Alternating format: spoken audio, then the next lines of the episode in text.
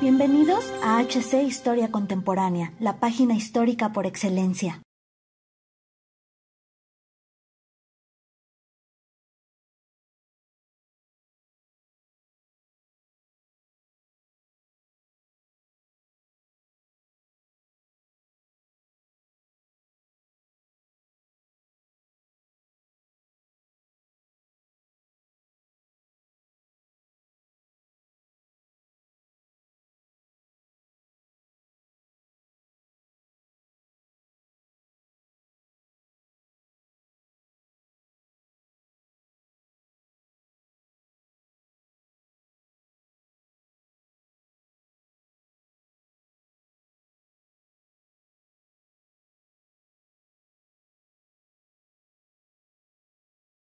...1991... El mundo está entrando en una serie de cambios que hasta hace unos años hubieran parecido imposibles. El coloso soviético se tambalea bajo el peso de sus propias contradicciones y problemas. El muro de Berlín ha caído y Alemania se ha reunificado de la manera más o menos pacífica. Estados Unidos parece el vencedor de la Guerra Fría. Sin embargo, ese poderío se debe demostrar de manera efectiva, clara y sin titubeos. Hay que dejar atrás Vietnam, Camboya, Laos, Corea y otros amargos recuerdos y generar uno nuevo que sirva para alentar a la ciudadanía, quienes siguen recordando su fracaso en el sudeste asiático con amargura. Y un dictador llamado Saddam Hussein ha dado la excusa perfecta para sacar a pasear, una vez más, al ejército más poderoso del mundo. Bienvenidos historiadores a una nueva entrega de Historia Velorum. En esta ocasión les hablaremos de una de las últimas batallas de la Guerra del Golfo Pérsico, que mostró el poder de fuego de Estados Unidos y también de su aliado, el Reino Unido. Pero antes les recordamos que pueden apoyarnos en Patreon y YouTube,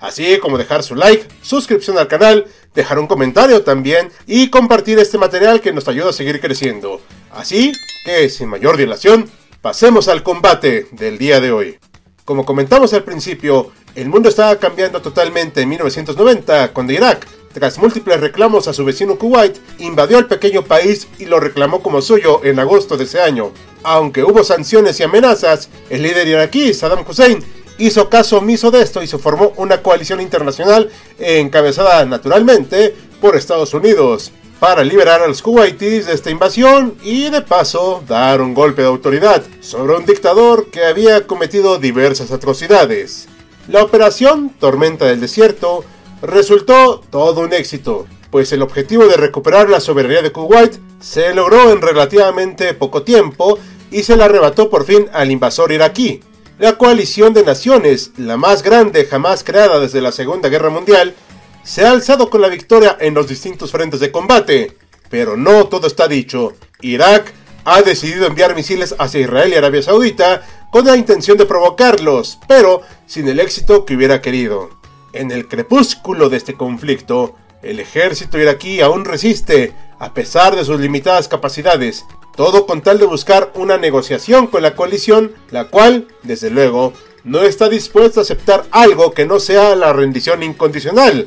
Es en este contexto que se dio la batalla de Norfolk, la cual tenía como objetivo impedir el aprovisionamiento de las fuerzas iraquíes en retirada, destruir un almacén de armamento defendido por fuerzas blindadas enemigas y de paso impedir más ataques de Irak a sus vecinos del Reino Árabe. En aquel momento, las fuerzas de la coalición estaban conformadas por el séptimo cuerpo, integrado por tropas estadounidenses y británicas, con casi 1500 tanques, vehículos blindados de infantería, artillería, helicópteros y lanzadores de misiles. Los poderosos M1A1 Abrams estaban listos para su primera prueba de fuego real, ya que sus operadores llevaban algunos años entrenando para un escenario bélico en Europa, pensando contrarrestar un posible ataque de la Unión Soviética al viejo continente.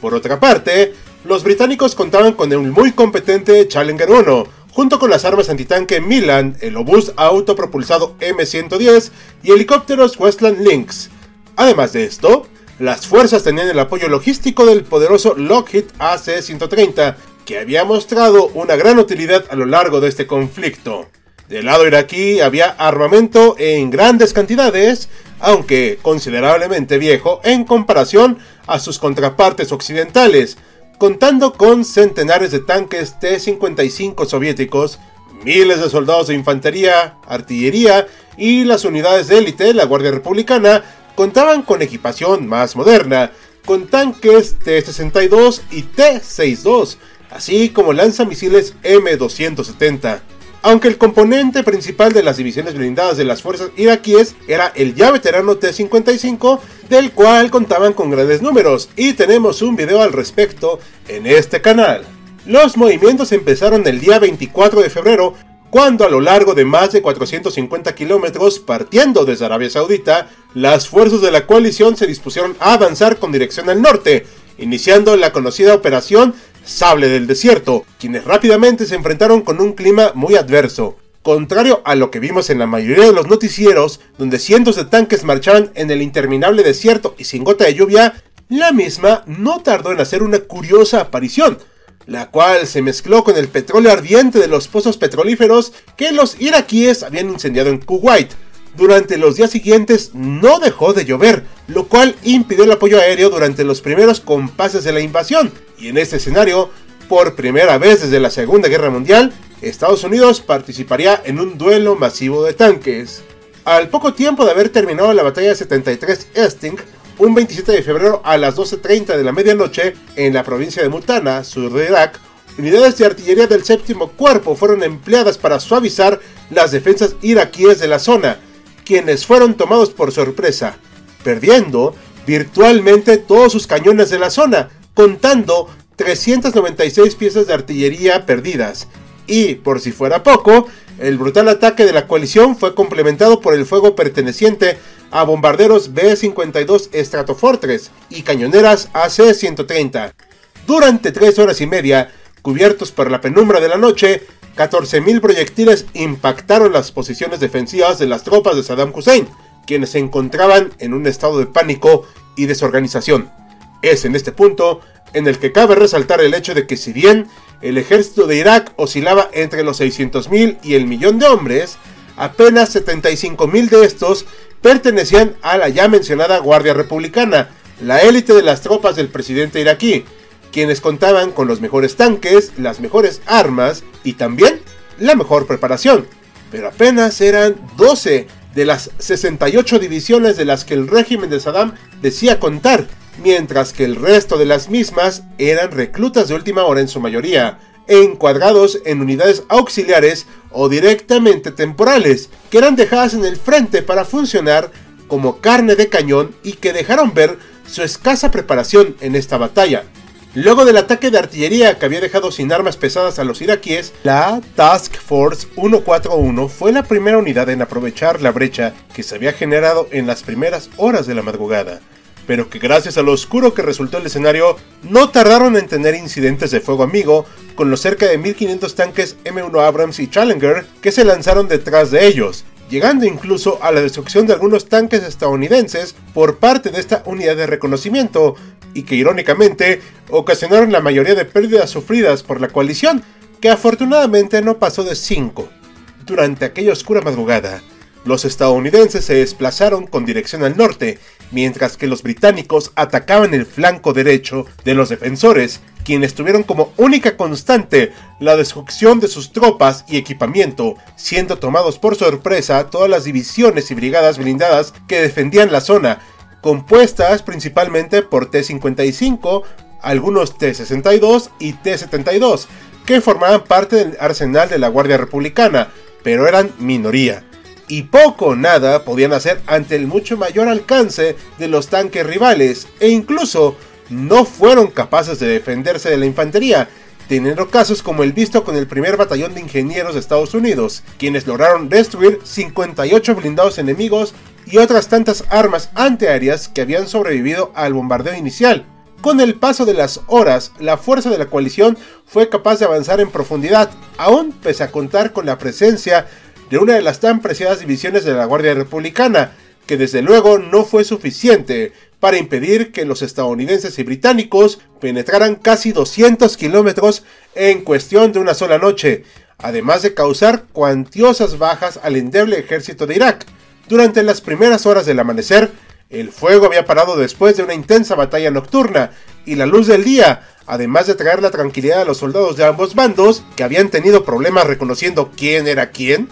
también dejó mirar con claridad las cuantiosas bajas que el séptimo cuerpo estadounidense había causado, un total que superó los 500 tanques iraquíes que fueron borrados de la existencia, mientras que más de 400 de los mismos fueron abandonados por sus tripulaciones. Además, 8 divisiones de estos, incluida la división Tahuacalna de la Guardia Republicana, también fueron eliminados marcando el final de la batalla de Norfolk, un enfrentamiento de tanques como no se había visto desde los días de la Segunda Guerra Mundial. Al principio de esta batalla, Irak contaba con un número similar de tanques al de sus enemigos, pero que desde luego no eran comparables en calidad, especialmente si tomamos en cuenta los viejos que eran los T-55, lo cual dio como resultado un balance increíblemente desproporcionado,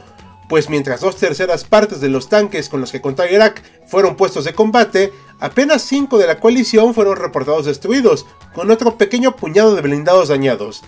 Además, también se perdió un importante número de soldados, que en su mayoría fueron capturados, rindiéndose más de 10.000 combatientes a las tropas estadounidenses, reportando otros 7.000 por parte de los británicos.